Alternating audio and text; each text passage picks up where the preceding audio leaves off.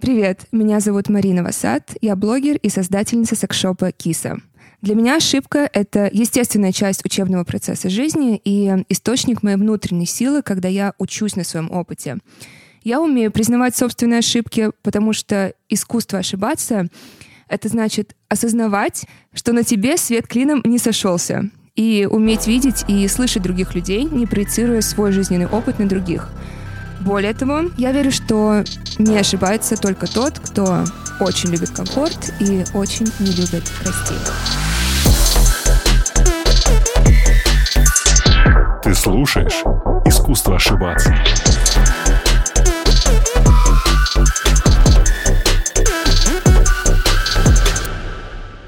Е, это было очень круто. Я покраснела аж. Да? Фу, это было сложно. Не, это было круто. Окей, Мари, привет. Большое спасибо, что мы с тобой, э, что ты смогла найти это время, и мы с тобой созваниваемся сквозь часовые пояса и расстояния. Вот просто для протокола, где ты сейчас находишься, чтобы все немножко позавидовали? Я не знаю, правильно произносится Пхукет или Пукет. Я говорю Пукет без Х, ага. потому что мне очень сложно произносить. Ну да. Как бы вы ни произносили Пхукет или Пукет, я тут нахожусь сейчас. Yeah, прекрасно, остров. Что там сейчас делаешь? Если вкратце, то я отдыхаю. Это мой первый отпуск за 8 лет, потому что я, по счастью, я думаю, как и ты, занимаюсь тем, чем, что я люблю. Да. Но я этим занимаюсь с 17 лет, и э, вот это, знаешь, фраза, цитата, что «найди то, что ты любишь, и ты не проработаешь ни дня своей жизни». Самый большой я, обман. Я считаю, это, это такая хрень. Нет, Абсолютно. я понимаю теорию за этой фразой, да. за этой фразой, но нет, ты в том-то и дело. Нет. Ты будешь работать каждый день, ты будешь спать и работать, ты будешь не спать и работать. И 100%. поэтому вот я так последние 9 лет жила без отпуска. То есть э, и сейчас вот в Таиланде я... То есть это одна из причин. Вот. Есть еще более серьезная причина, что в двадцатом году я очень тревожный человек, всю жизнь была. И э, с депрессией сталкивалась серьезно тоже несколько раз. Собственно, депрессия послужила вообще э, причиной создания моего канала в 17 лет. Но 20 год, разумеется, для человека с депрессией и тревогой это непростой год был.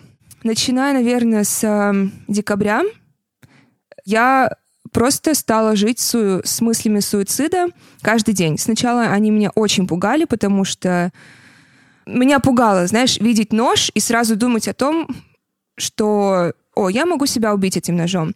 И финальной каплей, собственно, послужило, что я э, прогуглила, сколько будут стоить похороны как только произнесла вообще все эти вещи своей подруге, а, она сначала расплакалась, она спросила, какого черта ты вообще мне не позвонила. А, но я поняла, что мне стало проще, когда я вообще проговорилась. И эм, другой мне мой друг напомнил, что а, поверь мне, если бы ты покончила жизнь самоубийством, последнее, о чем бы люди думали, это сколько там похороны твои стоили, что, типа, Мария была классной девушкой, но, черт, эти похороны. В общем, это я к тому, что я в Москве оказалась одна в январе совершенно. Декабрь, январь, февраль. Мне было очень одиноко. И я поняла, что мне нужно бежать из Москвы. Вот просто бежать. И я за день собрала все свои вещи. Я раньше времени э, вернула квартиру, то есть там не получила залог, но мне нужно было просто убежать, потому что я понимала, что, ну, тут вопрос буквально жизни и смерти. И мой друг мне сказал, что он очень гордится мной, что я приняла решение, что, что я послушала себя, и что я вышла из ситуации, которая мне больше не служила. Это не русская фраза, да? Которая, ну, мне больше не подходила, мне было не делала меня счастливой, не делала меня здоровой. Поэтому вот, это долгое объяснение, почему я сейчас э, в Таиланде. Я даю себе своему мозгу отдохнуть, своему телу. И если кому-то это может чем-то послужить, и слушатели, это просто нужно вовремя все же отдыхать, нужно вовремя понимать, что тебе нужна помощь. И ради всего святого, если вы тоже находитесь в депрессии, э, с тревогой, то ищите помощь специалиста и никогда не молчите об этом. Да.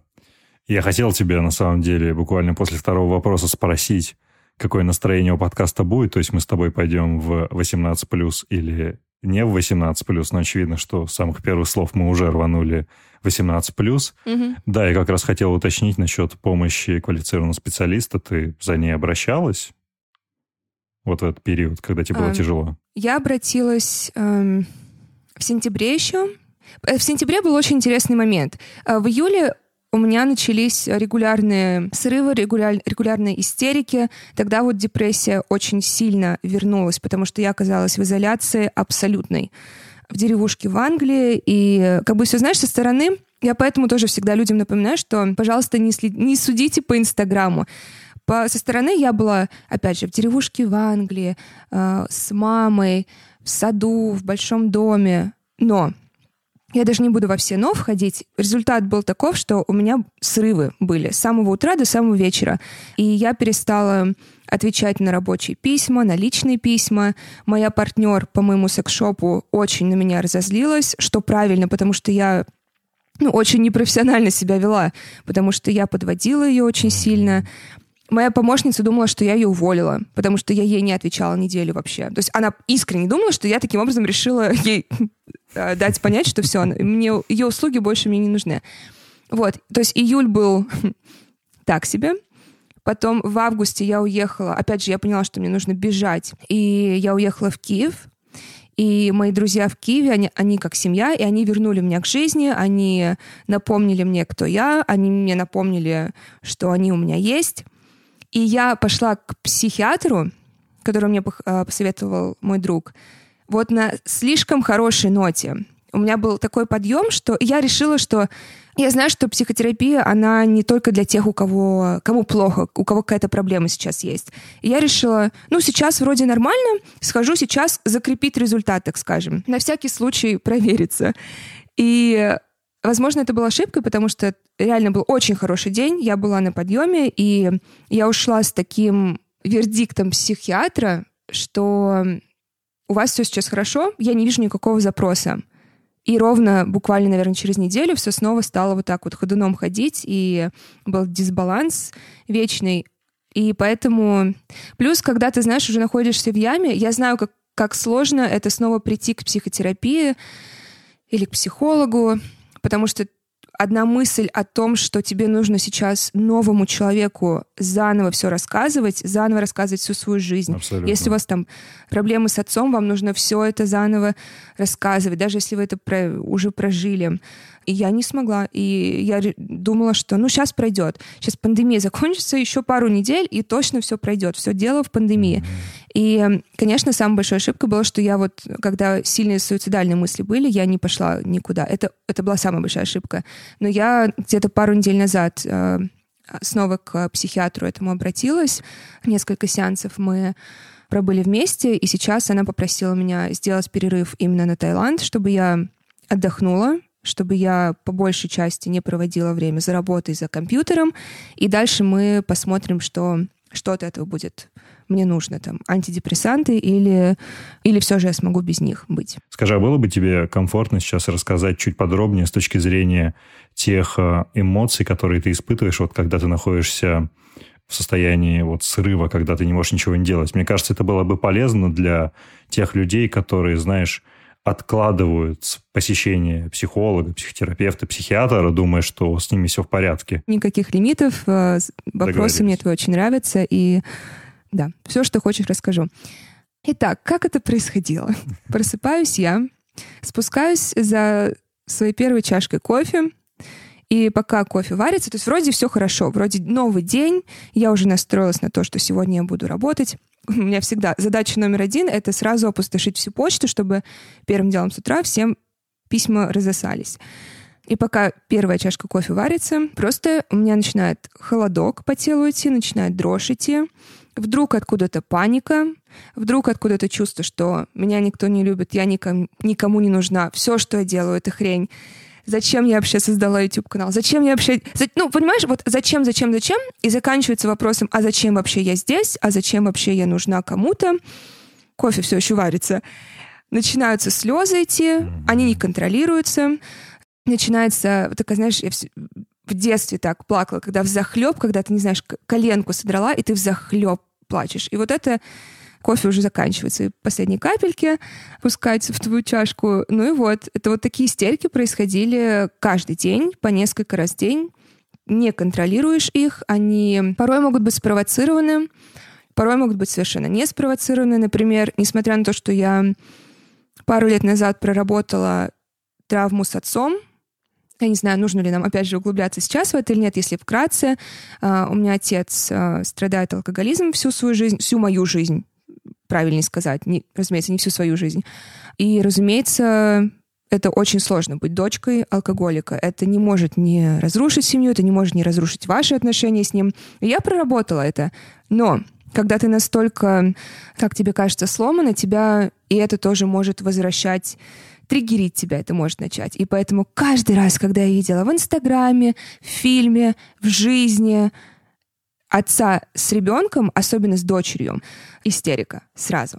Вот, поэтому это неконтролируемо. Но что я, точнее мой друг, мне напомнил, это то, что не ты сломана, а мир сломан. И я просто стараюсь себе и другим это тоже повторять все время, что очень легко просто начать себя унижать, начать говорить себе, что ты ничего не достоин, и говорить себе, что ты такой сломанный.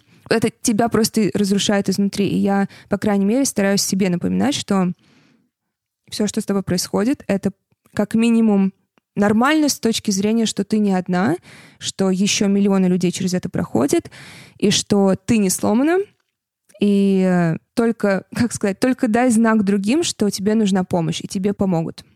И, кстати, я еще, знаешь, что себе напоминала? Что я ставила себя на место, я точнее ставила своих лучших друзей на свое место. Я представила, что ко мне приходит моя лучшая подруга и говорит, что последние три месяца она думала о суициде, она проходила через эти срывы, она чувствовала себя одинокой. Моя мысль была бы, ты, ты охренела? Ты, ты еще все, все в порядке. Как, как ты могла не прийти ко мне? Как ты могла... Ну, без обвинений, на самом деле. Это моя первая мысль была, что почему? Почему я, я тебе хочу помочь? Я... Тот факт, что у меня свои проблемы, это не значит, что я не хочу услышать твои. Это не значит, что я не хочу тебе помочь. Поэтому, да, напоминать да. себе, что просить о помощи очень и очень важно. Мы очень глубоко занырнули. И дело в том, что мы с тобой записываем этот подкаст после буквально полчаса моей сессии с моим психологом. И, и как ты себя чувствуешь? Налегке? Ну, у меня предыдущая неделя не была насыщена, знаешь, на события, которые требовали бы детального разбора, поэтому да, налегке, и, знаешь, это стало частью какой-то гигиены такой уже. Я хожу каждую неделю, чтобы всякие неприятные люди, неприятные ситуации, трудные эмоции не отравляли мою жизнь, и я тем самым не отравлял жизнь людей вокруг меня, которые мне очень важны. Да, я просто... Я тоже проходил через депрессию. Я обычно стараюсь не делиться этим в подкасте, потому что мне кажется, что главная роль ведущего в том, чтобы вовремя заткнуть рот и дать гостю раскрыться и правильно его направлять. Но я очень хорошо понимаю то, что ты описываешь. У меня это было немного в другой степени, немного в другом разрезе, но все именно так ты испытываешь чувство холода, ты начинаешь задавать себе разные вопросы относительно своего существования, своего дела, которым ты занимаешься, зачем ты вообще им занимаешься. И это все скатывается очень быстро в истерику в той или иной степени, и которая вот просто тебя качает как качели. Да. Пару лет назад я был на выступлении Imagine Dragons в Берлине, и перед тем, как исполнить песню Demons, Дэн Рейнольд, солист группы, начал говорить о том, что каждый из нас проходит через немыслимые для других события в жизни, и далеко не каждому из нас удается выстоять. Затем он рассказал о том, что и сам прошел через клиническую депрессию и мысли о суициде. Именно близкие рядом и профессиональная психологическая помощь помогли ему это преодолеть.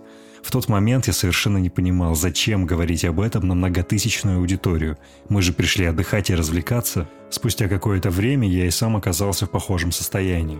Именно терапия и близкие рядом помогли мне преодолеть этот сложный период. Однако это все равно было тяжело, потому что необходимо было найти того самого специалиста, который бы не только подошел мне, но и имел должную квалификацию. Мне повезло, сработали рекомендации моих друзей. Однако так везет далеко не всегда и не всем. К счастью, больше нет необходимости проверять свою удачу и вести поиск самостоятельно. Для этого есть онлайн-сервис подбора психологов Альтер, который уже провел всю предварительную оценку специалистов. Все, что требуется, это поделиться тем, что вас беспокоит, и Альтур подберет лучшего психолога для терапии. Короче, лучше не откладывать заботу о своем ментальном здоровье в долгий ящик и попробовать прямо сейчас. вы можете получить скидку 500 рублей на первую консультацию. Для этого вам необходимо зайти в описание к этому эпизоду и перейти по ссылке на сервис. Кстати, у Альтер есть и собственный подкаст, который называется «Я вас слушаю». В нем вы узнаете, как выглядит психотерапия изнутри, и уже очень скоро выйдет второй сезон. В общем, самое время заняться своими тараканами. Ну а я пойду исследовать чужих. Маш, э, ты затронула очень нехорошую тему, когда сказала, что ты находилась в английской деревне, и по Инстаграму это выглядело как английская деревня, сад, маменька, все очень красиво. Давай поговорим вот про этот э, инстаграмный успех. Ты как вообще к нему относишься? Потому что ты же ведь э, то самое зло, по сути, которое формирует тот самый образ успешной, красивой, супер секси девушки, у которой все получается, которая летает по странам, и у нее все вот так круто, у нее крутое тело, но при этом ты сейчас так, вот, Спасибо. успешный успех, да пожалуйста. Это факт, потому что, когда я готовился к одному интервью, да даже раньше, когда я еще собирался с тобой связаться, открыл инста и такой, вау, так, а как бы ей написать, а, на какой козе бы тут подъехать. Не, ну серьезно, то есть, мне кажется, что... Давай так, когда у тебя эта осознанность пришла относительно того, что ты несешь некоторую ответственность за те вещи, которые ты транслируешь во внешний мир через социальные сети, ведь это, мне кажется, про это. Ты очень четко сказал, что я часть зла. Мне кажется, во-первых, я это никогда не произносила, хотя я абсолютно согласна с этим.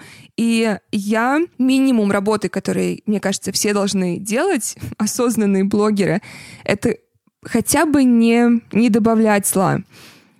И моя задача, одна из основных, это, по крайней мере, несмотря на то, что я говорю, что Инстаграм — это нереальная жизнь, но не делать ее еще более нереальной.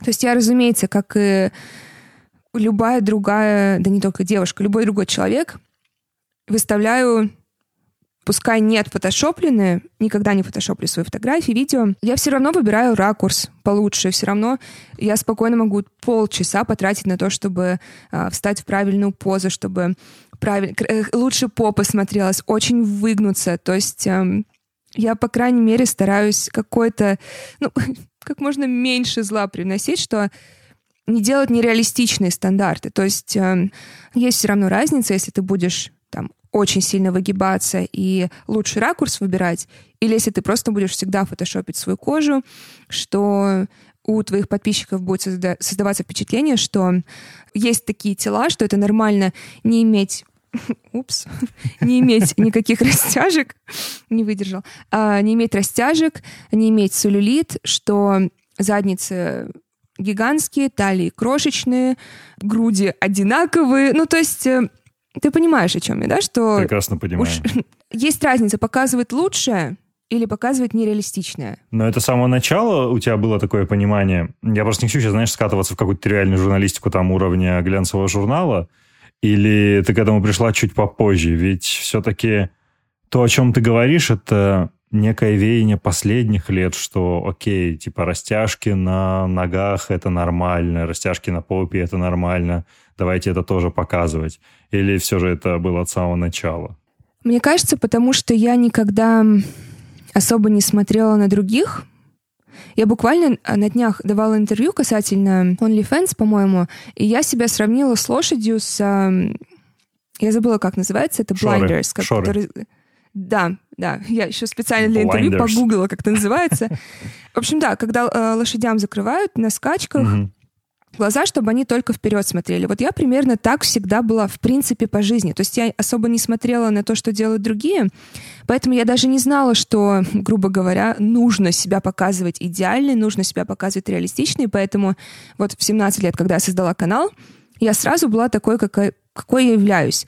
И я этим захватила аудиторию. И мне кажется, это вообще основная главный ингредиент моего успеха сейчас. Я, возможно, не самый большой блогер, возможно. Я не самый большой блогер по статистике, по числам, но моя аудитория, она драгоценная. Во-первых, они со мной очень многие, вот с 17 моих лет, они выросли со мной за последние 8 лет. Они все еще со мной, они видели меня разной, и э, вот как семья. И любят, и ненавидят, и все еще со мной, несмотря ни на что. Давай-ка мы отправимся вот туда, в те самые 17 лет, которые я вчера наблюдал на Ютубе, и твое первое видео, где ты О, нет. красишься О... в Париже и наводишь мейкап. Нет. Что? Нет, это очень... Не, на самом деле, конечно, это... А, я периодически так подумываю, чуть-чуть почистить контент, но, но потом я вспоминаю, что... Ну, вот это была моя правда тогда. Вот я так видела мир. Ну, нужно еще понимать, что это подожди, были другие подожди, технологии. Подожди. Не разгоняйся слишком. Я хочу, чтобы ты знаешь, о чем рассказала. И я хочу, чтобы ты прежде всего сравнила себя, вот сегодняшнюю Машу Марии Новосад, а с той Машей 17 лет. Потому что, ну, мы с тобой на самом деле супер мало знакомы, буквально несколько дней, вообще не будем это врать. И, ну, мне было бы интересно узнать, как ты себя оценишь, какой ты была тогда, 17 лет, когда ты всю эту кашу только начинала заваривать, и какая ты сейчас, что вообще изменилось. Расскажи про это, это супер интересно, мне кажется, будет. Я просто недавно снимала видео, где я реагировала на свои очень старые видео, и я помню, я произнесла, я это вырезала, по-моему, но я произнесла такую фразу, что я бы затусила с собой 17-летней. Мне нравится эта девочка.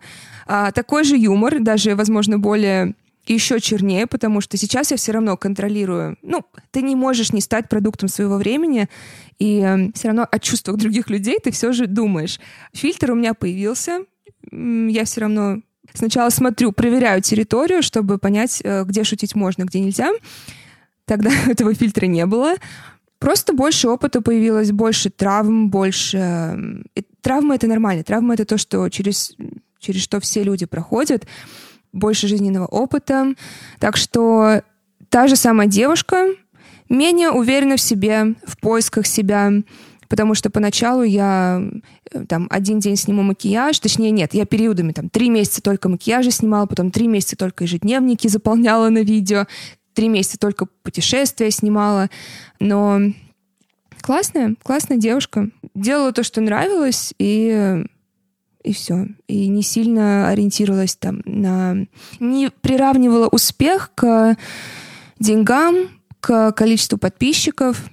Конечно, всем хочется успеха, просто ну, у каждого разное понятие успеха. Для меня это тоже довольно классическое понятие, что делать, что ты любишь, при этом ну, зарабатывать на этом, при этом содержать себя, помогать своей семье и, собственно, иметь, а, разумеется, самый большой показатель успеха — это кто вокруг тебя.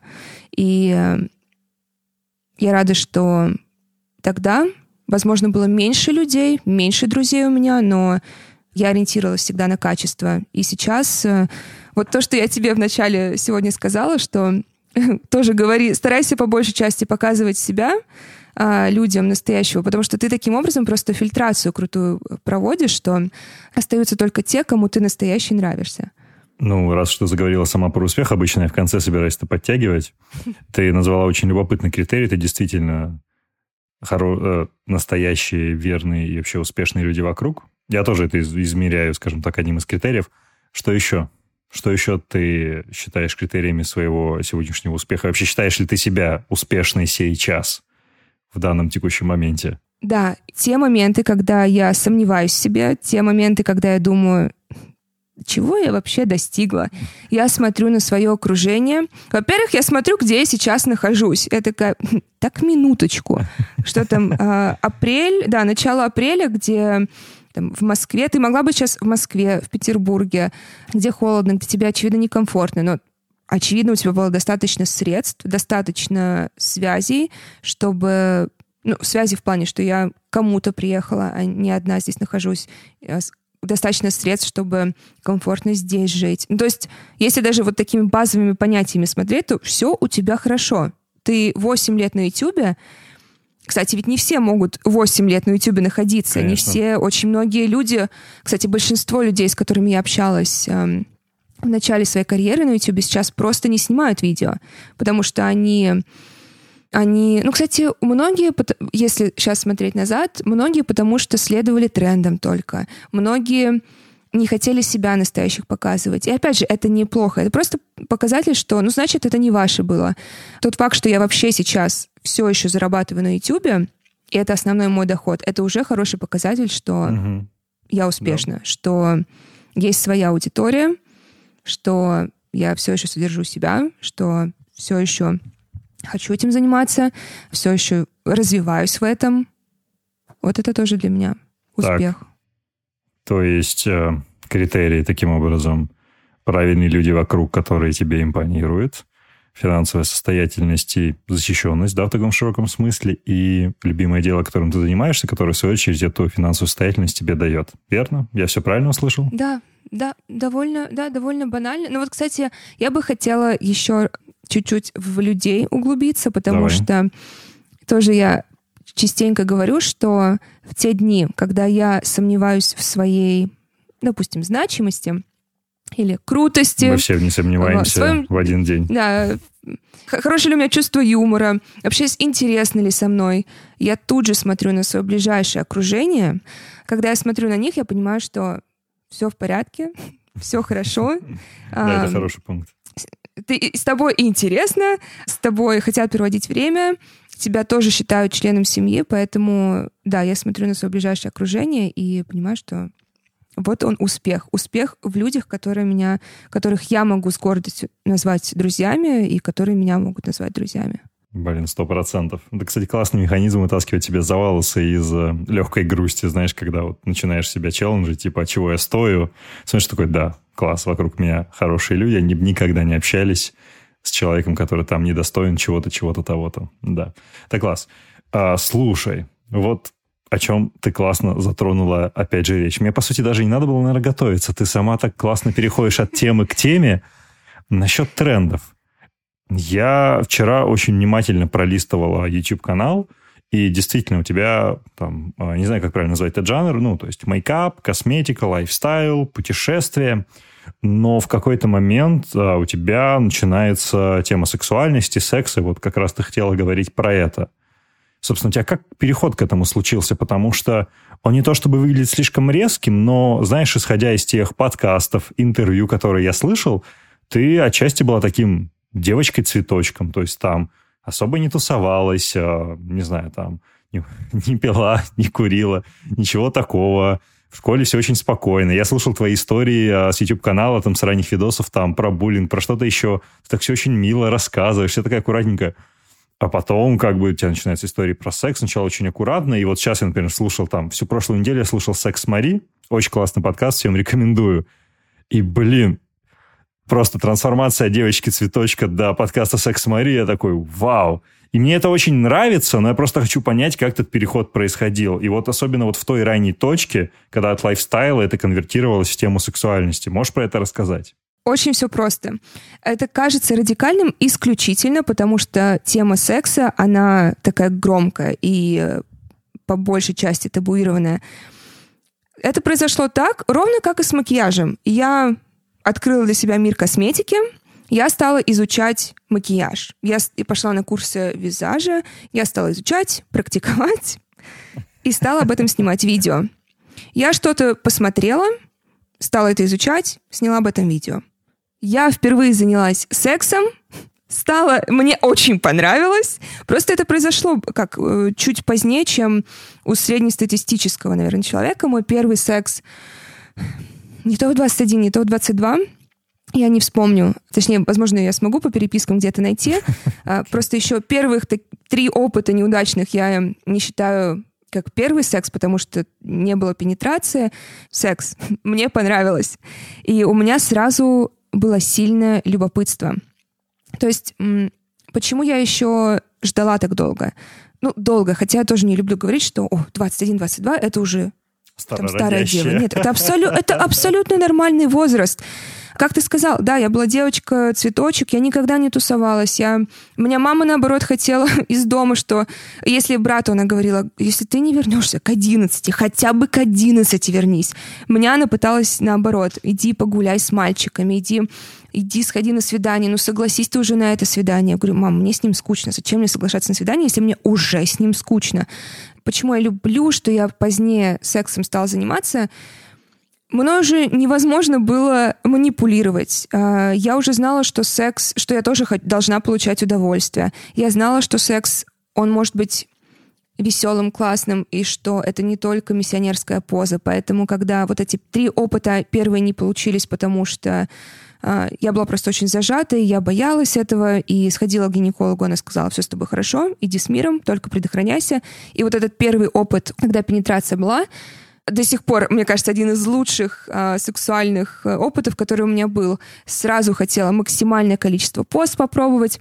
Я ему сказала, покажи мне, как тебе нравится.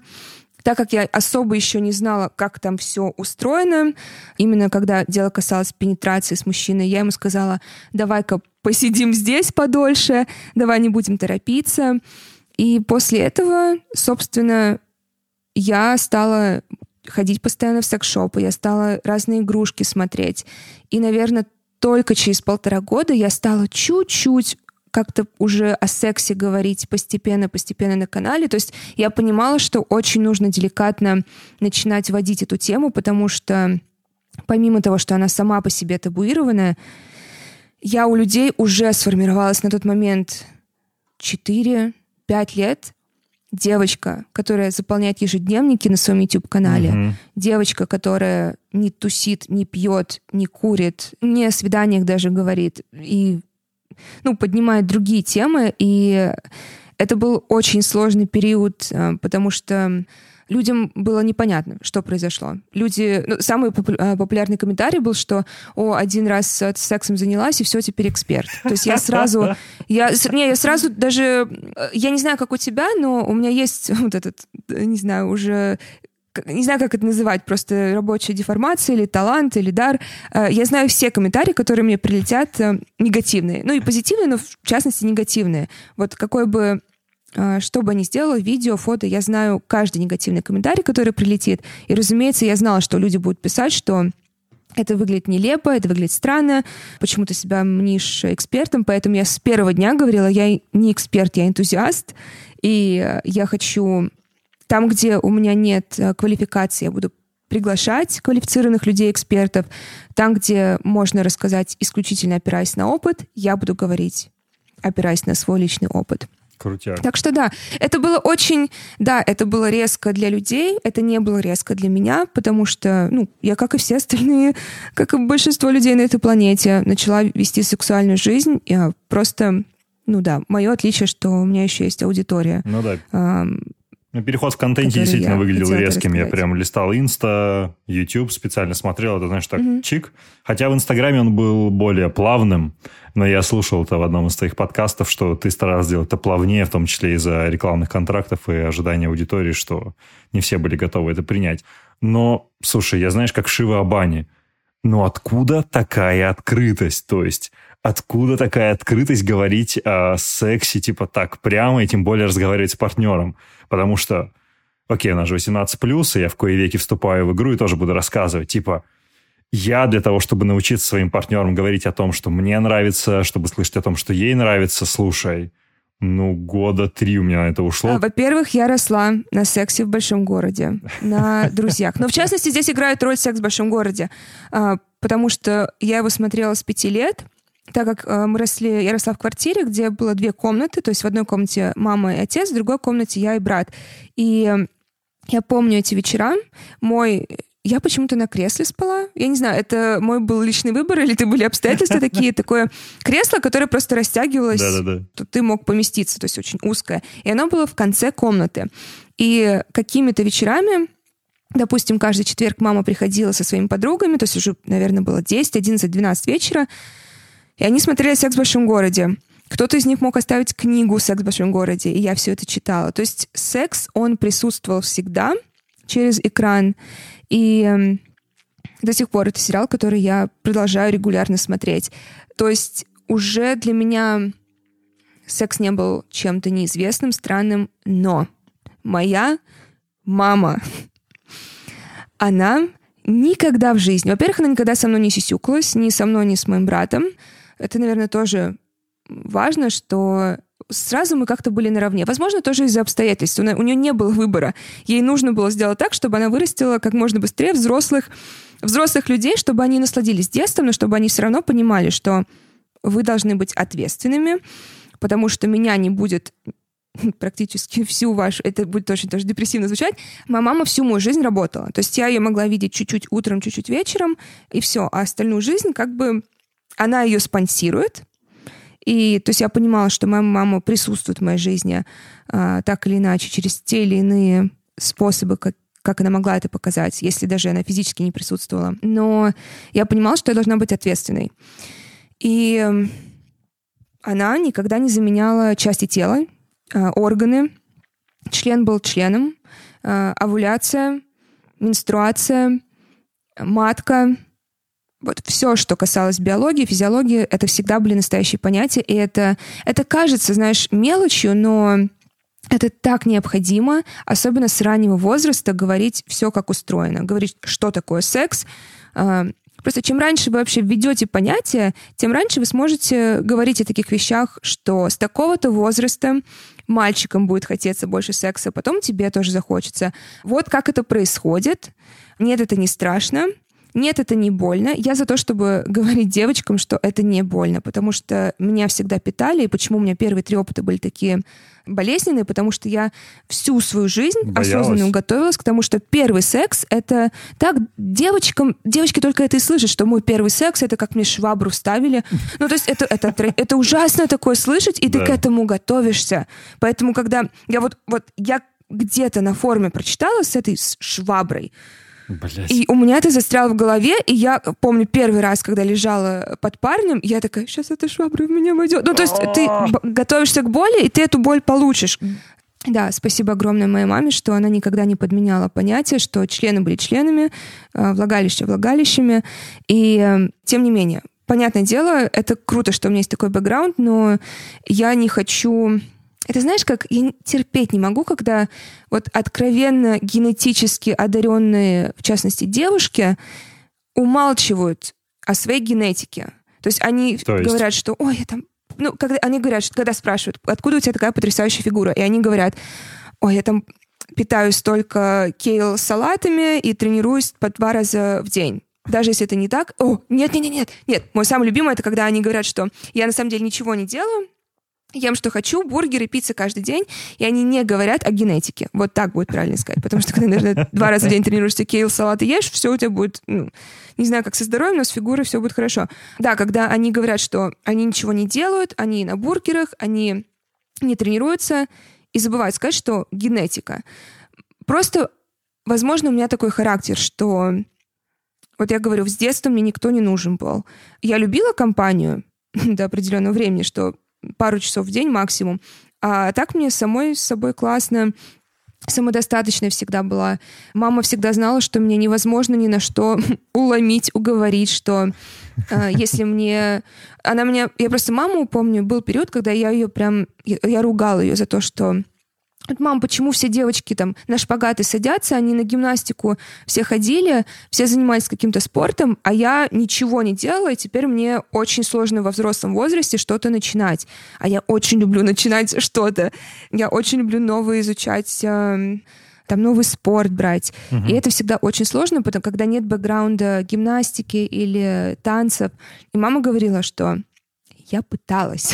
Я искренне пыталась тебя куда-то представить, и ты всегда говорила, вот э, тебе достаточно было одного занятия, и такая, нет, нет, дай бог еще одного занятия, я смогу дотерпеть одно занятие до конца. И в итоге я только в музыкальной школе осталась и на фехтовании, что вот единственные Уф. вещи, которые меня зацепили. Да, так что это характер. Я не хочу просто не произнести это, потому что ну я да, могу, я понял. Знаешь, я могу сейчас себя так захвалить очень просто, что вот я, я такая осознанная, я так много читала, я так много перебарывала себя, я хотела идти против общества. Мне это очень, мне довольно это легко дается. У меня единственный страх в жизни — это сделать, это не сделать то, что мне хочется, это не попробовать что-то, это пожалеть о не сделанном. Поэтому... Интересно. И более того, я настолько... Мне настолько все равно, что подумают обо мне люди. Мне настолько все равно на комментарии негативные. И быстро могу сказать, почему. Потому что в 16 лет, ровно до того, как я создала свой канал, я сама была хейтером. Вот та а. депрессия, которая, я сказала, а, которая меня подтолкнула на создание канала, потому что я поняла, что, возможно, это будет мое спасение. Мне нужна... Я хочу... Я хочу попробовать, я хочу посмотреть, что из этого выйдет, я хочу какое-то хобби еще иметь. Угу. И просто я знала, будучи хейтером, это, к счастью, не очень долго продлилось, может быть, месяц, но я оставляла комментарии негативные девочкам, которых я очень любила. То есть я Ужас. девочек смотрела, я покупала то, что они рекомендовали, я каждое видео э, там, в числе первых смотрела, но при этом я им завидовала. Я завидовала тому, что они делали, что им нравится. Я завидовала тому, какие они красивые на самом деле. Я завидовала тому, что... Ну, не знаю, это так классно казалось, что ты говоришь на аудиторию, и тебя слушают, и ты, очевидно, кайфуешь от того, что ты делаешь. И я так завидовала, потому что я боялась. Я боялась это делать. И мне очень хотелось, но я боялась. И эта зависть, она, да, заставляла меня писать, типа, какая ты жирная, какие у тебя несимметри... несимметричные брови. Да, и, и это просто... Я знаю, откуда это идет. Я знаю, что негативные комментарии, они в 2000 раз могу сказать, что есть разница между конструктивной критикой и просто всем остальным мусором, когда тебя просто хотят унизить. Ну, да. Это очень четко разделяется, поэтому меня невозможно пошатнуть. Просто чудо-женщина. Подожди, позволь мне здесь чуть глубже уйти в детали. Смотри, Давай. мы здесь так или иначе приблизились к теме. Это круто затронуло страх. Она касается понимания и в большей степени принятия себя совершенно не секрет, да, что у тебя есть э, на груди шрам, история с шрамом, с ожогом, э, с шрамами от ожога. Ты оказывалась благодаря ней э, в том числе и в Playboy, и на обложке других журналов. Не на обложке, прошу прощения, но окажешься, я уверен. Мне вот что интересно. Как ты сама... Это, это супер тривиальный вопрос, но как ты сама принимала для себя эту историю – в контексте своей сексуальности. Вот именно в тот момент, когда ты поняла, что ты тоже хочешь секса, что есть молодой человек, который тебе привлекателен, и что вот вы должны оказаться физически близки. Можно пару шагов назад сделаю? Давай. Я, да, у меня, не, у меня не было еще да, обложки и плейбоя тем более, но это будет, 100%. я уверена. Если не в этом году, так в следующем. Это просто одна из моих главных целей. Это хороший вопрос очень интересный, и, разумеется, это то, что... Я просто не могу вспомнить, задавали ли его мне, потому что, и, разумеется, эта мысль была у меня очень долго. И почему еще я ни с кем не спала до там, 21-22, потому что мне сначала было важно быть пуленепробиваемой в, в этих аспектах жизни, в, в пуленепробиваемой в плане общественного мнения — мне хотелось себя так полюбить, чтобы меня никто не смог пошатнуть, чтобы когда, допустим, я искренне была морально готова к тому, что я сниму свою рубашку, разденусь, и мужчина не поймет, мужчине не понравится. И мне нужно было быть готовой к тому, что это не, не касается меня, что, ну, значит, ладно, такие люди бывают. И мое принятие себя произошло в 19 лет, там несколько факторов сыграли роль. Эм, и, разумеется, помогла поддержка постоянно семьи, что никто никогда не смотрел на меня косо, и мама всегда говорила, что это моя изюминка, и ты прекрасная, ты красивая. Просто мама — это последний человек, кому ты будешь верить, разумеется, когда дело касается твоей внешности. Но когда, тем не менее, достаточно людей тебе об этом говорят, ты начинаешь постепенно верить. И, кстати, мне кажется, финальным шагом тоже лень в какой-то мере послужила. Я устала носить э, майки. Нет, точнее, я устала носить свитера в июле. В жару в Петербурге, где влажность зашкаливает, я устала. Я просто устала. Я заставила себя пойти в метро. Для меня самое страшное место было в майке. Точнее, нет, сначала это был рукав три четверти, затем футболка, затем майка. И просто вот максимально просто в одном из последних подкастов я говорила про глубокую глотку, как а, нарабатывать этот а, отсутствие рефлекса. Вот так постепенно, постепенно привыкай к новым ощущениям. Вот я также постепенно, постепенно привыкала к тому, что кто-то смотрит, кто-то не смотрит, кто-то смотрит как бы через тебя, и ты думаешь, что они смотрят на, на твои шрамы, а понимаешь, что ты там чуть-чуть отодвинешься, и взгляд все еще на том же месте. То есть на самом деле они не на тебя смотрели. И таким образом, то есть это вот тут я уже хвалю себя, тут я молодец, тут я натренировала это. И, и мне кажется, поэтому я еще настолько сейчас э, пуль непробиваемая касательно любых комментариев касательно своей внешности, потому что я именно натренировала это, что уже мышцы, грубо говоря, наработала. И не было ни разу, чтобы хоть какой-то партнер хоть что-то негативное сказал. Так или иначе, разумеется, каждый человек, который в моей жизни появляется, кто меня не знает э, до знакомства, все спрашивают о шрамах. Ну, это любопытно. У меня на всей правой руке и полностью на правой груди ожог. Это любопытно. Что с тобой произошло? И ну, да. да, но тем не менее, опять же, 100 из 100 комментариев будут, что ты так себя любишь. Ну, то есть лю- мужчины замечают, в частности, мужчины замечают, что э, я себя очень люблю, я очень люблю свое тело, и я уверена в себе. И когда дело касается секса, это тоже проявляется. Просто я знаю, что если возьмем там традиционный мужчина-женщина, я знаю, что не каждая женщина вот так вот встанет полностью голая и с таким настроением, что смотри на меня, тебе сейчас очень повезло, что ты сейчас наблюдаешь за этим. А тем более, когда ты добавляешь еще ожоги, что традиционно, ну, добавляет тоже какие-то комплексы. Угу. Ну, это удивляет многих. Да. Вау, ну классный подход, конечно, полюбить себя настолько сильно, чтобы никто не мог тебе сделать больно после. Хм. Знаешь, что мне интересно в этом вот дурацком мире табуированности секса в России? Хочу, чтобы ты просто поразгоняла и порассуждала. Мне кажется, что... А, кстати, можно да. я все же тебя перебью? Прости, давай, пожалуйста, давай, но давай. я просто хочу, чтобы ты тоже понял, что это не сюрприз. Для меня совершенно я не удивлена, что ты говоришь, что тебе даже сейчас порой бывает сложно, потому что ты я так понимаю, ты и вырос в России, как и я, и ты до сих пор да, живешь в России, да, да. и мы, наше окружение влияет на нас, и я тоже говорила пару раз о том, что как мы о каком сексе может идти речь, если мы даже со своими друзьями часто в ресторанах не можем слово «секс» произнести?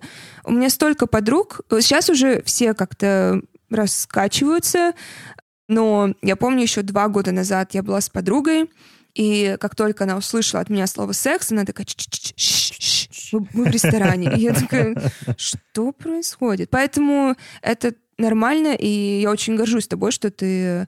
Э, я знаю, как мужчинам мужчинам вообще не легче об этом говорить. О, Совершенно вообще. не легче. М-м. Как бы нам, женщинам, там не хотелось, чтобы мужчина брал инициативу, им не легче, дамы. Поэтому э, давайте все будем людьми, и все будем как раз учиться. И э, мне очень нравится, что ты в терапии, потому что это то, что я часто как раз желаю всем своим зрителям, чтобы у них были партнеры, которые были в терапии, чтобы они как раз лучшими партнерами были. А ты сейчас в отношениях? Нет, нет. Нет. Ты просто говорил про три с половиной года? Ну, нет, я не в отношениях. Я знаешь, какую мысль хотел бы дополнить как раз относительно того, что мужчинам тяжело говорить? Недавнее наблюдение как раз. Оно связано вот с чем. То, насколько тебе, как мужчине, сложно и легко о чем-то говорить, в первую очередь, ну, не в первую очередь, но в каком-то смысле связано с тем, насколько твой партнер принимает или не принимает себя. Я не знаю, я затрудняюсь это объяснить в деталях, но просто постараюсь объяснить на примере. То есть у меня был, там, не знаю, пару недель секс с одной девушкой. Она отлично выглядит, ну, типа, она очень высокая, и все высокие девушки, естественно, ну, у них как бы есть два типа высоких девушек. Я не буду сексистом, но есть либо высокие девушки, которые очень прям тоненькие-тоненькие, да, то есть такие, которые, честно, невысокого веса, да, есть те, которые, ну, как бы вес, который пропорционален их росту. И они играют там в волейбол, баскетбол, они такие достаточно крупные, не знаю, всякие говнюки их называют типа телками из порнухи. Это типа я не сексист сейчас, я просто, ну, как бы, что вижу, то пою. Вот. И, блин, ее... И когда мы были с ней, вот этот вот вайб того, как она себя принимает, какие-то все свои плюсы и минусы, и как она к ним относится, и как она спокойно себя чувствует в постели – он такую свободу дает. То есть мне было настолько свободно с ней говорить обо всем, весь этот dirty talk, вот это все. Это было настолько круто. И потом, собственно, там, спустя какое-то время, а, я был с другой девушкой, которая, очевидно, другой уровень принятия себя, который гораздо ниже. И типа, и меня это сковало, то есть, ну, в раза в четыре, если не в пять. То есть я как-то такой весь тоже на энтузиазме, что вот, кажется, я понял, как общаться, и вот я сейчас все свои скиллы покажу, но при этом я такой, «Э, и что-то как-то уже язык стал, типа, не такой активный, разговорчивый, и я какой как-то зажался.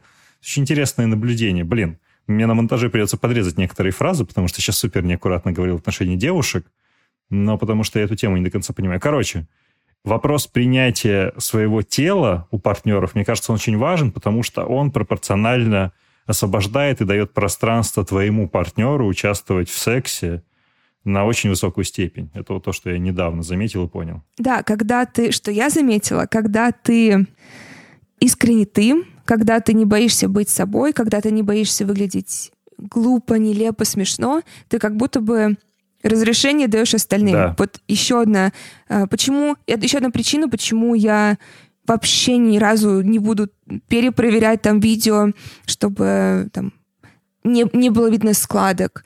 Опять же, я всегда выберу лучший, лучший ракурс, но если видно складки, это же мои складки, почему бы, зачем я должна их вырезать или как-то фотошопить? Просто мне на днях кто-то написал, что, боже мой, тот факт, э, что ты выставила видео, где ты нагнулась, и у тебя там вот так вот складочки пошли, мне это дало как будто бы разрешение тоже их иметь, тоже Круто. не стесняться их. И я напоминаю да, себе, что это что люди видят, что это не просто Инстаграм, что это не просто там альбом моей жизни, что люди все равно смотрят и слушают, и таким простым действием, как, ну, для кого-то сложным, таким простым действием, как выставить свою фотографию без фильтра, ты другим даешь разрешение тоже выставить фотографии без фильтра и не тратить 40 минут в фейстюне, чтобы каждый прыщик замазать и каждую складочку, и принять, что вот ты такой, и просто работать над собой в реальной жизни, если ты хочешь там лучшее тело, какой-то определенной формы.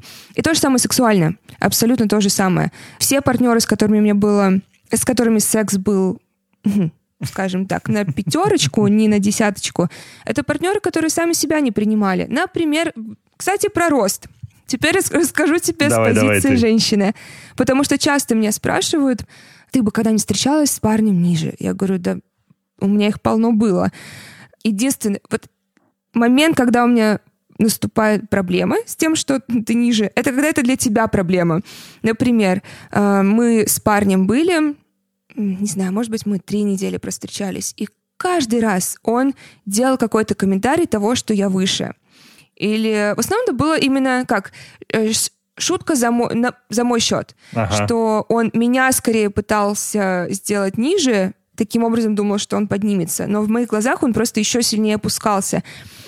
А есть мужчины, которые меня ниже и которые, например, могли... Окей, я расскажу про этого мужчину. Он э, у нас было первое свидание. Я, я не знаю даже до сих пор, он ниже меня или нет, просто я всегда на каблуках была с ним, и я его выше была на каблуках точно. Mm-hmm.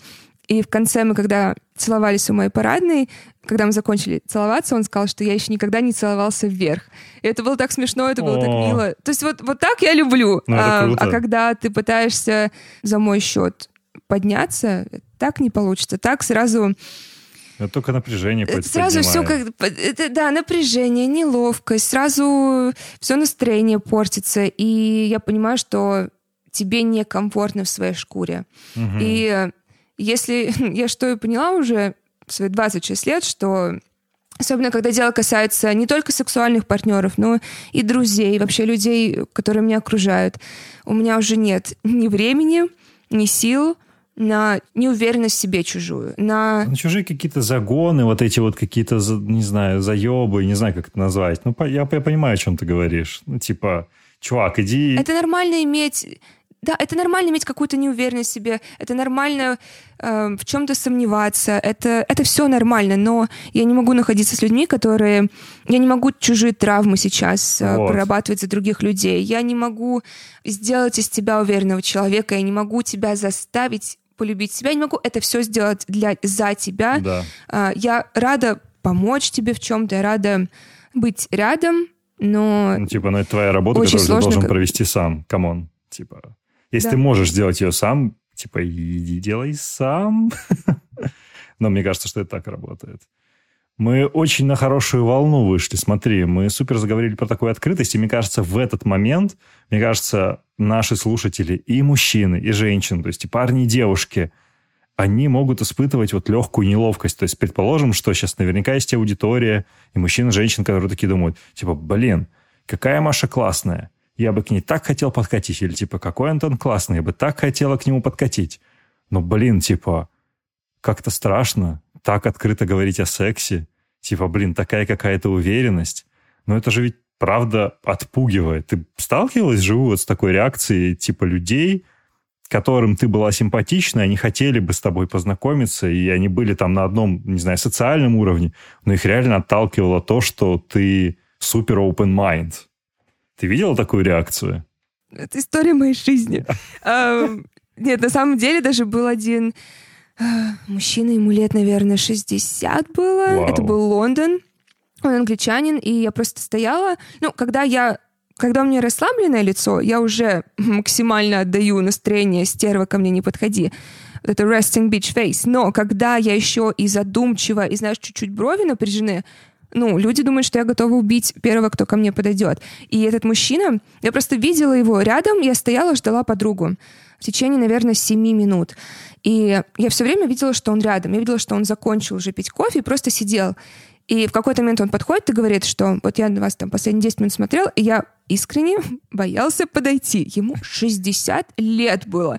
Я думаю, «Ну, окей, если как бы у этого мужчины, он, по-моему, юрист, все у него хорошо, и Да, такое постоянно бывает. И... А мне, кстати, интересно, э, мы сейчас вернемся ко мне, но мне Давай. просто интересно, к тебе девушки подходят ли знакомиться? Вообще, мне теперь хочется тебя на свой подкаст, чтобы мы больше про секс поговорили, потому что у меня еще не было а, гетеросексуального мужчины. А. Эм, Ура, плюсы быть с гендерным мужчиной. Но мне... Не, мне просто интересно, ну, потому что с тобой можно по стереотипам всем пройтись. Да, можно поразгонять, я люблю такое. Вот как к тебе девушки? Подходят ли Хорошо, я расскажу сначала про себя, потому Давай. что ты вопрос задал первый. Не-не, а, ну, да, okay, go ahead. такое есть. Такое есть, и поэтому я даже буквально сегодня об этом, я это...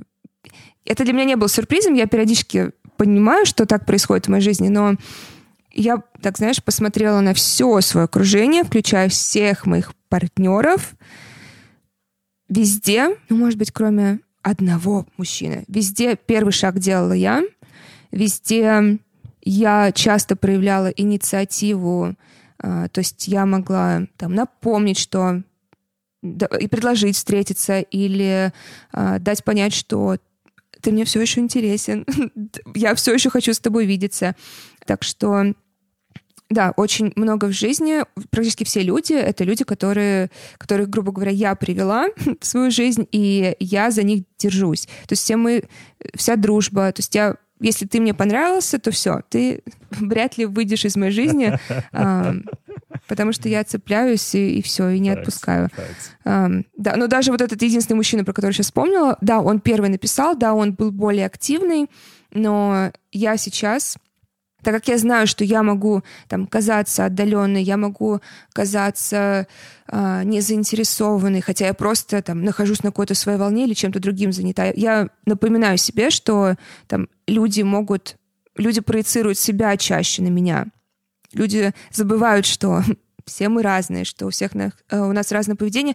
Люди забывают о том, что другие могут быть заняты, что у других может быть тоже плохой день и нет энергии с тобой связаться. Поэтому я, да, я напоминаю себе о том, что люди, это очень сейчас по случаю прозвучит, люди менее осознанные бывают, а, и поэтому я чаще проявляю инициативу и являюсь таким в какой-то мере очагом угу. в отношениях часто. Именно поддерживаю, связываю с людьми. Вопрос теперь в мою сторону. Я просто вот не знаю, я, я искренне очень хочу сейчас много поговорить с тобой о сексе, и думаю, может, это для моего подкаста, если ты согласен ко мне прийти. Вау. Я супер согласен. Давай я коротко отвечу про знакомство, потому что mm-hmm. мой ответ не слишком будет отличаться от твоего. Ну, то есть те девушки, которые мне были интересны, которые продолжают мне оставаться интересными. Знаешь, как у The Weeknd, которого я очень люблю, у него там есть такая строчка типа «Main bitch out of your league, side bitch is out of your league to ya». И поэтому, ну, как бы, вот условно все девушки... да. Да, все девушки, которые мне нравились, они как бы, они полностью там из моей лиги. И поэтому, ну, такого, что я прям магнит в этом смысле нет, и я драйвил эти отношения. Ну, то есть, там, ты мне нравишься, привет. Подожди, они, и, они в твоей лиге? Да, да, они в моей, или... ну, или на okay. лигу выше. Mm-hmm. Ну, то есть, и в любом случае я выступал драйвером. Но вот сейчас мне приходит пример в голову. Я выступал на одном таком полуформальном ивенте, меня позвали о подкастах как раз рассказать. Я как-то так попонтовее оделся, что-то надел какую-то такую черную fancy рубашку, так расстегнул ее. Я вышел на сцену, я когда выхожу на сцену, я там, ну, я люблю выебываться, как в последний день. Я, я, я хорошо рассказываю презентации, у меня хороший голос. И девушки, которые там были, они все были существенно младше меня, знаешь, так, ну, на 4, на 5 лет. И, ну, типа, выходит такой высокий парень, который очень круто рассказывает умные вещи, очень клево шутит. И потом там как бы была такая автопати. И я просто стою на баре, что-то там, ну, немножко выпиваю, и я вижу, что половина из них на меня смотрит, но они все боятся подойти, понимаешь? Они просто боятся подойти, рили. И в этот момент мне было одновременно как-то и приятно, с одной стороны, что меня смотрят, но с другой стороны, очень странно, потому что, типа, ну, подойдите кто-нибудь, заговорите со мной, в конце концов. Ну, типа, я не кусаюсь. И я подумал, что, ну, типа, way too cool, что ли, или что. Ну, как-то было странно. Но они прям пялились, но никто не подошел. Я такой, ну, пожалуйста. Эх. У меня был опыт э, тоже 17, 18, 19 лет. Я, когда визажистом подрабатывала в удобное мне время, я порой работала в модельном агентстве красила модели для тестовых съемок. И, э, ну, разумеется, 17-18 лет модели парни мне нравились. До того, как я поняла, что такое модели парни, эм, мне они очень нравились. И я боялась подойти, пока мне девушка на тот момент дев, девушка моего брата, на данный момент одна из моих самых близких подруг, а, она мне сказала, что пере, вот просто прекрати, вот то, что ты сейчас делаешь, прекрати. Они такие же люди, и более того, из-за вот этого мышления, из-за того, что у большинства, у большинства людей мышление, что «О, они такие красивые, они боги», к ним никто не подходит. А они на самом деле, ну, если уже брать конкретно моделей, э, очень часто одинокие люди по той или иной причине, но как раз ты думаешь, что ты будешь такая, как все, если ты подойдешь, а на самом деле ты будешь одна из просто единичная будешь, да, именно потому что ты не поддалась вот этому давлению общества, что модели слишком прекрасные. И то же самое, почему я сейчас э, я не думаю, что кто-то вообще там вне моей лиги. Я лучше оставлю вот это свое мышление. Я не думаю, что какая-то мечта недостижимая, что какой-то человек мне не посилен, потому что ну, не знаю, я лучше буду иметь это мышление и, и не бояться подходить никому. Даже сегодня вот э, впервые за долгое время мне физически кто-то привлек. Я, где, в отеле, в котором я останавливаюсь, есть комната, которую снимаю для борьбы. Угу. Я увидела мужчину, который мне понравился. И э, ну, сегодня не... Окей. Сегодня я не, к нему не подошла. Сегодня так. Э, территорию... Сегодня, нет, но сегодня я получила главную информацию, что он вернется в понедельник. Круто. Это как раз мне и нужно было. Но тактика такова, что я к нему подхожу и знакомлюсь. Самый, самый простой действенный способ ну, не прогадайте, это подойти и просто представиться. Да. Подойти, представиться, и если это в чем был, скажем, плюс вот у этих девушек, которые к тебе не подошли? В чем мой плюс сейчас, что вы уже, у вас есть уже готовая тема, например, для меня это борьба, то есть я пойду уже в следующий раз именно заниматься. Да-да-да. А сегодня я просто видела, что он ходит. А для них прийти и похвалить. Вот, люди боятся хвалить, думают, что, ой, ну я не хочу казаться фанаткой, я не хочу казаться почему-то люди думают, что там они слишком доступными будут казаться, если они будут что-то приятное говорить. Вот это too cool for school почему-то до сих пор у многих мышление. Поэтому нет, я за то, чтобы комплименты давать и начинать э, разговаривать о деле, которым вы сейчас, возможно, занимаетесь. И я за то, чтобы общение... Вот до тех пор, пока есть общение, мне абсолютно все равно, кто начал, я или другой человек. Если мы общаемся, какая разница, кто его начал? Сто процентов. Да, это отличный поинт. Слушай, я немножко хочу поговорить, давай вообще сделаем шаг в сторону. Я немного хотел еще поговорить про ваш бизнес. Ты как вообще в настроении про кису рассказать и как у вас там делишки происходят? Или типа это вообще будет переключение на другую волну, и мы можем остановиться здесь? Просто, возможно, я не смогу тебе четко дать всех, а, всех цифр, всех не, ну. чисел, но просто, знаешь, у меня тоже сейчас такое было, а давай еще об этом поговорим, давай еще об этом. Да. Um, Я, и давай, короче, все, все секс-темы я хочу тогда для нас приберечь уже, да, для давай. моего подкаста. Потому что мне теперь хочется знать, какое было самое яркое э, знакомство с девушкой, когда к тебе девушка О, пришла. Давай. Ну все, ладно, это, это, это все, это все. Оставим. Это все. Добро. Оставим. Добро. Да, Киса, мой секс-шоп. Блин, решиться создать секс-шоп — это круто. И уже по предыдущим частям мы выяснили там, как это все происходит и почему ты делаешь, но а почему? Не, мы не выяснили, кстати. А нахрена вы его сделали? Подожди. Зачем вы запустили секс-шоп? Вот помнишь, я сказала, что если мне что-то нравится, да. любопытство зарождается. Да. Вот, я начала, когда начала сексом заниматься, я поняла, что я хочу узнать и, и что такое вибраторы, что такое пульсаторы, что такое портупея, что такое гартеры. Все хочу узнать. Я не знаю столько и слов. Я, я, я стала ходить по секс-шопам, потому что, ну, а куда еще идти? И поняла, что секс-шопов нормальных очень-очень мало. А самые мои любимые... Я еще не была в Европе, по-моему, в Барселоне или в Мадриде какие-то фантастические секс-шопы. Я там не была.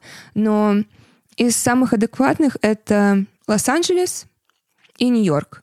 Нью-Йорк, потому что, ну, там конкретно был магазин один. Мне нравилось, что он так открыто на одной из главных улиц, что там еще и музей. А, по-моему, это как раз называется музей секса. Я могу ошибаться, mm. но okay. мне нравилось, что все так открыто. Мне нравилось, что вообще у тебя даже не было варианта стесняться. Ты заходишь, и все, тебя шлепают сразу по жопе, говорят, иди туда, иди туда, смотри. Хочешь, сходи в музей, вот фалоимитатор наш сегодня лучший.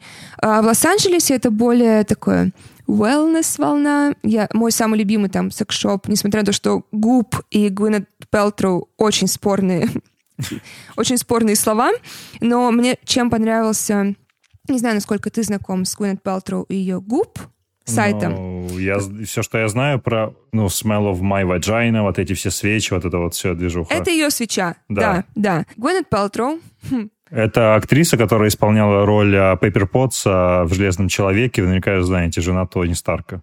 Мы про нее говорим. Да. Э, и по совместительству самая белая женщина э, в мире. И, э, и ну, если да. вы в энциклопедии, да, «Белая привилегия» посмотрите, скорее всего, она там тоже будет. Просто, нет, улюблю Гвенет Пелтру очень, но ту херь, которую она несет в своем сайте, по большей части, это, ну, то есть, э, просто один пример, и вы все поймете. Она продавала наклейки, которые должны были излечить Вообще тот факт, что излечить от чего-то уже классно. И они сказали, что они были разработаны с НАСА. НАСА не знала об этом ничего. вообще быстро. Да, сразу как можно быстрее. То есть она продает какую-то фантазию для таких же богатых людей, как она, но которые не несут никакой пользы. То есть, конечно, эстетически приятно, но и все, не больше. Но что мне очень понравилось, это то, что ее магазин физический в Лос-Анджелесе. Ты заходишь, справа сумки, слева тебе наливают шампанское, э, затем ты можешь купить там кухонную утварь, вибраторы, косметику, скраб для тела. Класс. Клиторальный гель, то есть все в одном месте. И вот это мне как раз и хочется, Круто. чтобы вообще секс так и воспринимался, как между сковородкой — и скрабом для тела. Вот где-то там стоит ваш фалоимитатор. Вот так мне хочется. И просто так все совпало, и поэтому я лишний раз убедилась, что все, все всегда по причине, Вселенная всегда mm-hmm. меня подхватывает. Я была знакома со своим партнером по кисе лет, наверное, пять до того, как мы кису создали. Анастасия Шарипова, она была на тот момент еще Бобровой, и она работала в Nike. То есть она была вообще одним из первых людей, с кем я начала сотрудничать именно как блогер. Она меня провела вот в этот прекрасный мир бега, спорта, коллабораций с Nike. И мы всегда были такими хорошими знакомыми, около подругами. Мы всегда делились чуть больше, чем вот именно поверхностный разговор. Угу. Но мы никогда не были, как говорят, в десна. Ну да, Друг... долбиться, целоваться в десна, да. Да, мы вот до такого у нас никогда не дошло, и именно, мне кажется, это причина, почему мы сейчас успешно существуем как партнеры, потому угу. что у нас нет вот этой тесной-тесной дружбы, то есть я знаю ее семью, а, я была у нее дома, она была у меня, но нет вот этого вот этой дружбы, которая часто мешает. И вот мы встретились спустя, наверное, два года, как мы не общались, И почему-то мы обе стали говорить о сексе. Мы обе стали говорить о нехватке секс-шопов. И на тот момент у меня, я помню, я достаю iPad, об этом не знал никто. У меня уже был нарисован мой секс-шоп мечты. И я ей показала и говорю, типа, ну что ты думаешь? И вот одно слово за другим мы решили попробовать создать секс-шоп. Вот попробовать это сделать. Пойдет, не пойдет. И мы на следующий день встретились. Мы понимали, что типа, за день секшоп не создать. Мы встретились, стали думать, с чего можно начать. Окей, телеграм-канал можно создать. Это самое простое. Угу. Там можно собирать экспертов, там можно писать посты. Там можно уже собирать сообщество, которое мы впоследствии переведем в секшоп. Что еще можно делать? Окей, инстаграм-аккаунт впоследствии. Мы параллельно смотрели, знакомились с законами.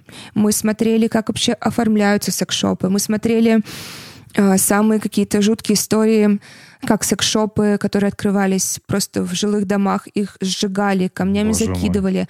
Мой. Мы смотрели аренду, но при этом, когда мы э, звонили в эту аренду, нам говорили, что секшоп сюда не получится поместить.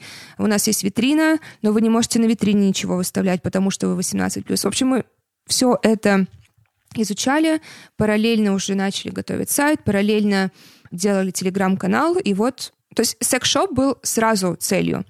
И физический секс-шоп все еще наша цель, просто Аллилуйя, что мы этого не сделали до пандемии, потому что мы бы уже закрылись. Да, потому Богу. что даже в пандемию нам пришлось закрыть свой офис на два месяца. Это было довольно страшно.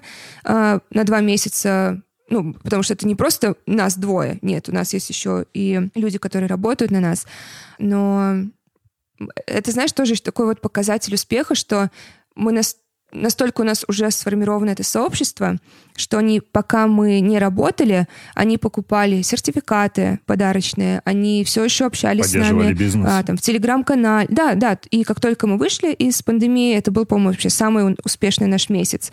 Крутяк. Да, поэтому секшоп родился именно с желанием... Мне кажется, многие предприниматели так и делают. Когда не можешь найти что-то да. классное, ты Делаешь не можешь сам. найти что-то для себя, ты делаешь это сам. Бум, все очень Конечно. просто. Я помню, я, я очень долго боролась со своим партнером за название Киса. Очень долго. Несмотря, оно, оно и тоже очень нравилось, но она меня старше, мудрее и опытнее, особенно когда дело касается бизнеса, поэтому я доверяю ей во многом, и я лишний раз не спорю. А, то есть нет, я задаю вопросы, но как только получаю ответ обоснованный и подтвержденный там, фактами, все, я отстаю. Хм, ну, за кису я боролась. Я, а какие вот, альтернативы знаешь, были? Как... Не помнишь уже? Я, мне кажется, просто э, это вот белая большая доска, и там каждый день появлялось. Мы смотрели на английском, смотрели э, комбинации слов. По-моему, сначала наш телеграм-канал назывался For the Love of Sex. Да-да-да. И мне очень нравится. Это очень классное название. Э, или Between the Sheets. Угу. Или или «oh shit», только как простыня, а не ага. дерьмо. В общем, э, знаешь, такая грань между... Я очень люблю игру слов, но она в основном только на английском работает, и мы все равно понимали, что мы на, на русского человека работаем в первую очередь, поэтому нужно было все же... Ну, киса, мне кажется, это просто супер. Баланс. Я очень люблю это слово, и вчера, когда я у тебя наткнулся, я такой просто а как круто. Так что Слово охрененно. Я бы даже татуировку сделала у себя. Ну, супер, супер. Ты киса, там у вас еще есть открытки. Кайф, вообще. При случае выцеплю, отправлю кисе. Слушай, круто. Мы с тобой проболтали вообще полтора часа. Мне кажется, мы подобрались уже к самому концу. Вот как я тебе говорил, знаешь, когда мы еще с тобой созвонились пару дней назад, у нас есть два пути. Пройтись про каким-то факапом или мы уйдем жестко в мировоззрение. Мне кажется, мы ушли в мировоззрение и какие-то факапы затронули. Последние пару минут я хочу, чтобы мы потратили на такой вопрос. Как ты думаешь, что главное люди недопонимают или не понимают о сексе, на твой взгляд? Вау, добил, как с ноги вышел. Эм, хм. Ну, люди забывают, что это в первую очередь для веселья, что да, есть репродуктивная составляющая, но по большей части в остальное все время классно изучать свое тело. Люди забывают, что это хм, полезно, что это, что это не соревнование, что это не показательное выступление, что не обязательно притворяться, что ты получил оргазм, что намного круче сказать, что я не получила оргазм, возвращайся сюда, используй пальцы, если нужно, это будет не менее прекрасно. Да, наверное, это основное, что секс — это, это нормально, это прекрасно, это весело. И если ты... Я знаю, что это сложно, но если ты заглушишь хотя бы на несколько мгновений в день будешь заглушать э, то, что тебе говорило общество все время, ты сможешь именно насладиться, открыть просто новый мир для себя и насладиться своим телом, телом своего партнера и какое-то, не знаю, спокойствие получить. Потому что как только я приняла себя и себя в сексе впоследствии, мне просто стало спокойнее жить. И это то, чего я всем советую. Мне кажется, я могла настолько лучше сказать. О, спасибо. О, все, твоя реакция, все. Потому что я снова даже такая... Не, это очень круто. Не, просто это очень ответственный, очень ответственный вопрос, очень классный. И да, никогда не хочется зафакапить. Ну, Тем более на чужом подкасте. Спасибо. Класс. Спасибо. Спасибо, что пришла. Подписывайтесь, Спасибо, короче, мы должны позвал. сказать, да, мы должны сказать вот, подписывайтесь на Мари, подписывайтесь на Кису, слушайте Секс Мари, и я должен признаться при всей любви и, блин, личному знакомству с теми, кто делает подкасты про секс, мне кажется, что секс Мари это просто right to the point, и я рекомендую вам его зачекать. Прям, это, это будет прикольно. Просто сначала, когда я увидел, подумал, еще один подкаст про секс, только его не хватало, потом я его послушал, думаю, ладно, это круто. ну, я тебя, да, от чистого сердца приглашаю к себе. Можно я все же закончу? Не, Закончи, ну, давай, да, давай, давай. Да, тем, что все же это будет даже более главный point, что чего многие не понимают, и, к сожалению, я просто в России до сих пор сталкиваюсь с... У мужчин все еще есть вот это, ну, когда она говорит «нет», нужно просто посильнее надавить, вот, наверное, что еще самое важное, что я вижу, что люди еще не понимают, это что секс без активного согласия — это изнасилование. И просто я прекрасно, знаешь, там завершила, начала депрессией, суицидом, завершила изнасилование. You're welcome. You're welcome, yeah. Подписывайтесь на канал «Искусство ошибаться». yeah.